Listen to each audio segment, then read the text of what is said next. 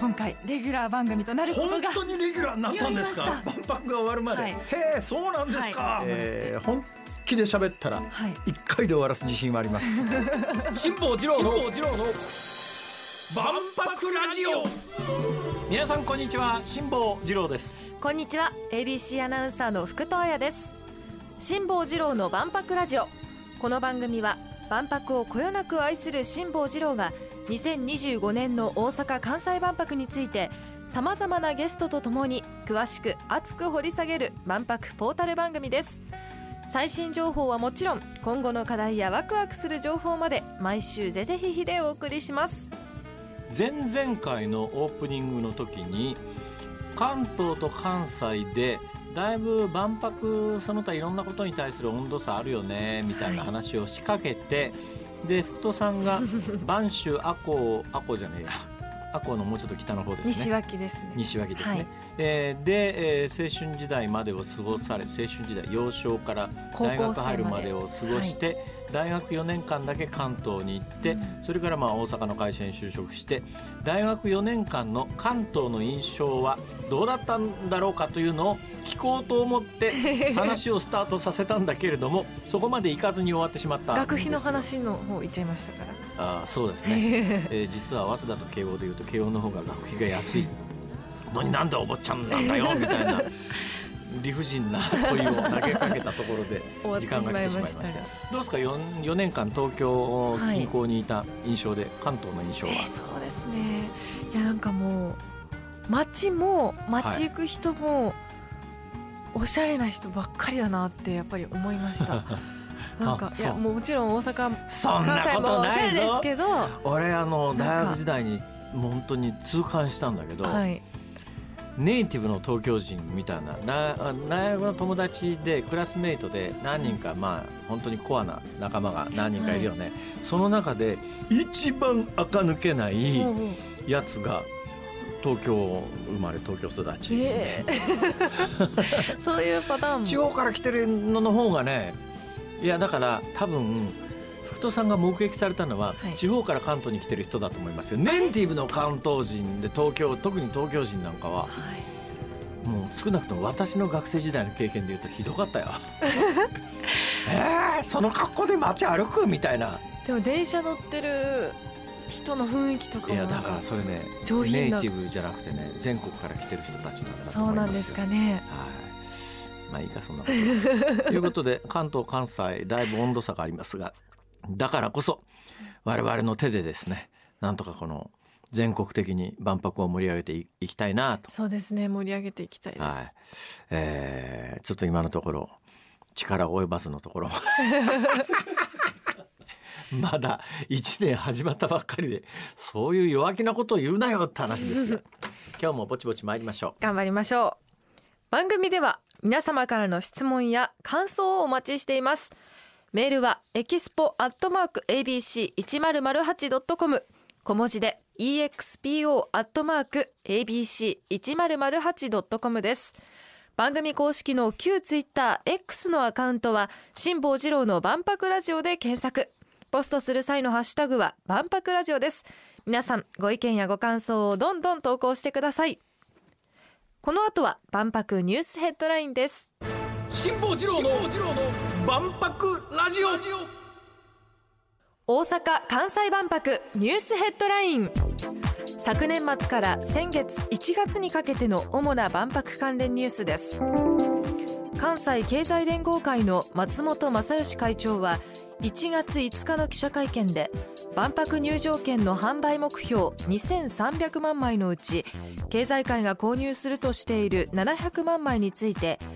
きっちりとチケットを売って赤字にならないようやるのが大変重要。必ずクリアする。プラスアルファだと述べました。海外勢のパビリオンのうち3カ国が自前で建設するタイプ A の1軒目の建設が1月10日始まりました。関係者によりますとこの国はシンガポールだということです。完成は11月上旬になる予定です。タイプ A での参加国はおよそ60カ国です。大阪市の横山秀幸市長は12月22日の記者会見で2万人規模で必要となる万博ボランティアへの登録を呼びかけました。万博の会場内や主要駅空港での案内などに必要で詳細は専用の万博ボランティア募集ページに掲載されます。立製作所と日立ビルシステムは12月25日エスカレーターの片側開けを抑え2列での利用を促す新機能を搭載したエスカレーターを開発したと発表しました。2024年度に開業予定の万博会場最寄り駅夢島駅に設置されます。万博開催期間中の交通混雑緩和のため大阪府と大阪市経済界は企業に対して時差通勤や混雑区間を回避したルートでの移動を求める方針を決めました。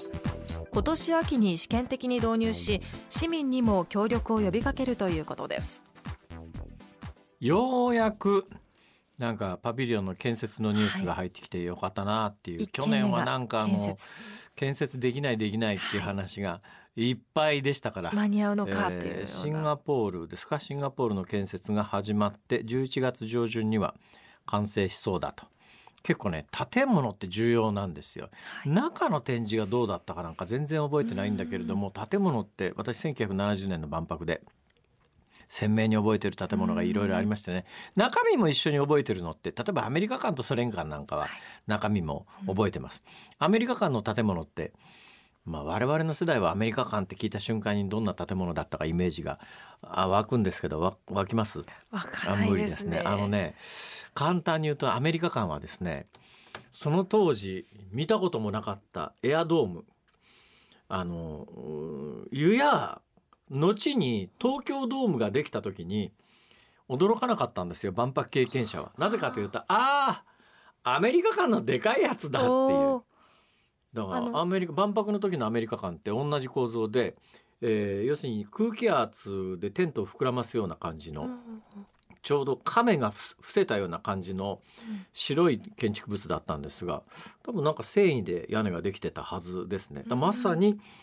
えー、東京ドームのちっちゃい版っていうそんなのがアメリカ館で。でソ連館っていうのはもうちょっとハードな作りでだけど片側がぐーっと上がってる勾配のきつい建物で。それからまあこの番組でも何回かあのお話ししましたけど、うん、えー、万博の70年万博の時の建物の中で私が一番好きだったのは中の展示見たはずなんだけど完全に忘れましたけどね。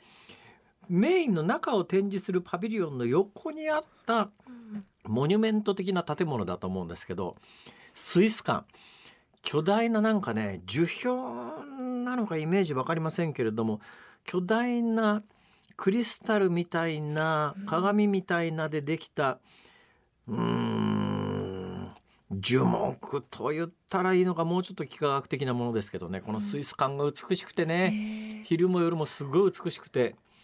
それからですねカナダ館っていうのがこれは全く覚えてないんですよ。かな覚えてないんです。覚えてないんですが、ね、中身も外身も覚えてないんですがカナダ館とは別にブリティッシュコロンビア館っていうのがあったんです。ブリティッシュコロンビアっていうのはカナダの多分州の一つだと思います。カナダって結構複雑で、はい、英語圏とフランス語圏があったりなんかして。あ。の英語通じないよっていうところカナダっていうとなんかあのアメリカの隣ですから、うん、英語を全土で通じそうなイメージがあるんですがだけど場所によったらもうそれフランス語圏でフランス語しか通じないっていうところがあって、結構あの国の中で文化いくつかに分かれてたりなんかするんですが、だからそのそのうちの州の一つのブリティッシュコロンビアっていうところが独自にパビリオンを出してたんです。カナダとは別にね。でそこが私はなんでものすごい印象的だったかというとあの材木ありますね。丸太ですよ、はい、ログ、そのものすごいぶっといログを、はい、まあ立てて高さの長いのから短いのからずらーっとそのソ連館みたいな傾斜をつけてあの巨大なログがまあ、立ってたんですけども、まあ、それだけのたそれだけと言われりゃそれだけの建物なんだけどいやカナダのブリティッシュコロンビアっていうところはよっぽど材木余ってんだなと思って 子供心にこの建物すげえなと。だからの、今年の11月に誕生するこのシンガポールのパビリオンっていうのがねどんな形なのかすっごい楽しみ。そうです。外見外観こだわっててほしいですね。それぞれの国は外観でインパクトで、うん、あのキャッチーな建物を用意してきますから、はい、万博の楽しさの一つはやっぱりね、うん、そういう建築物のどんな形の建物を作ってくるかなっていう。いつも辛坊さんのそのスイス館話聞いてると、はい、スイス館どっかに多分ねネットで調べたらスイス館の写真は必ずどっかにあるはずなんで、うん、ちょっといっぺん1970年万博スイス館で検索してみてください。あこれは実際見てみたかったと間違いなく思うはずです。そんなやつが今回もあるといいですね。シンガポールパビリオンどんな形かな。楽しみです。さあこの後は大阪・関西万博のテーマ事業プロデューサーのお一人でデータサイエンスがご専門の慶應義塾大学医学部教授宮田博明さんにお話を伺います。辛坊治郎の万博ラジオ。ここからは大阪・関西万博のテーマ事業プロデューサーのお一人でデータサイエンスがご専門の慶應義塾大学医学部教授宮田博明さんにお話を伺います宮田さんよろしくお願いいたします。よろしくお願いします。ごめんなさい。わかんないことだらけなんですけども。あのデータサイエンスって何すか？そうですね。データサイエンスっていうのはあのまあ今まさに石油からデータの時代っていうふうに言われてるんですけれども、そのデータを扱うまあ科学ですね。で例えばそのうちの一つはあの根拠に基づいた決定というもので、まあ、これ、コロナの時もありましたよね。じゃあコロナはこれからどういうふうに広がるのかとか、まあ、あのワクチンが効くんだろうかとか、あるいはあの、まあ、経済的な影響どうなっていくのかみたいなところで、まあ、これまでの社会っていうのは、まあ、ななんでしょうね。あの声の大きい人とか力の強い人であの決まってきたところもあるんですけども、えー、でデータを集めることによってあの、まあ、あのよりマシなというとちょっと言葉があるなんですが多くの人たちにとってあのより良い決定とは何なのかということをこうあの考えていくのが、まあ、なるほど。はい、それは素晴らしいことだと思うんですがそれって今度の大阪お話は始まったばかりですが今日のところはこの辺でお別れです。辛坊治郎の万博ラジオ。また来週土曜日のお昼12時にお会いしましょう。さようなら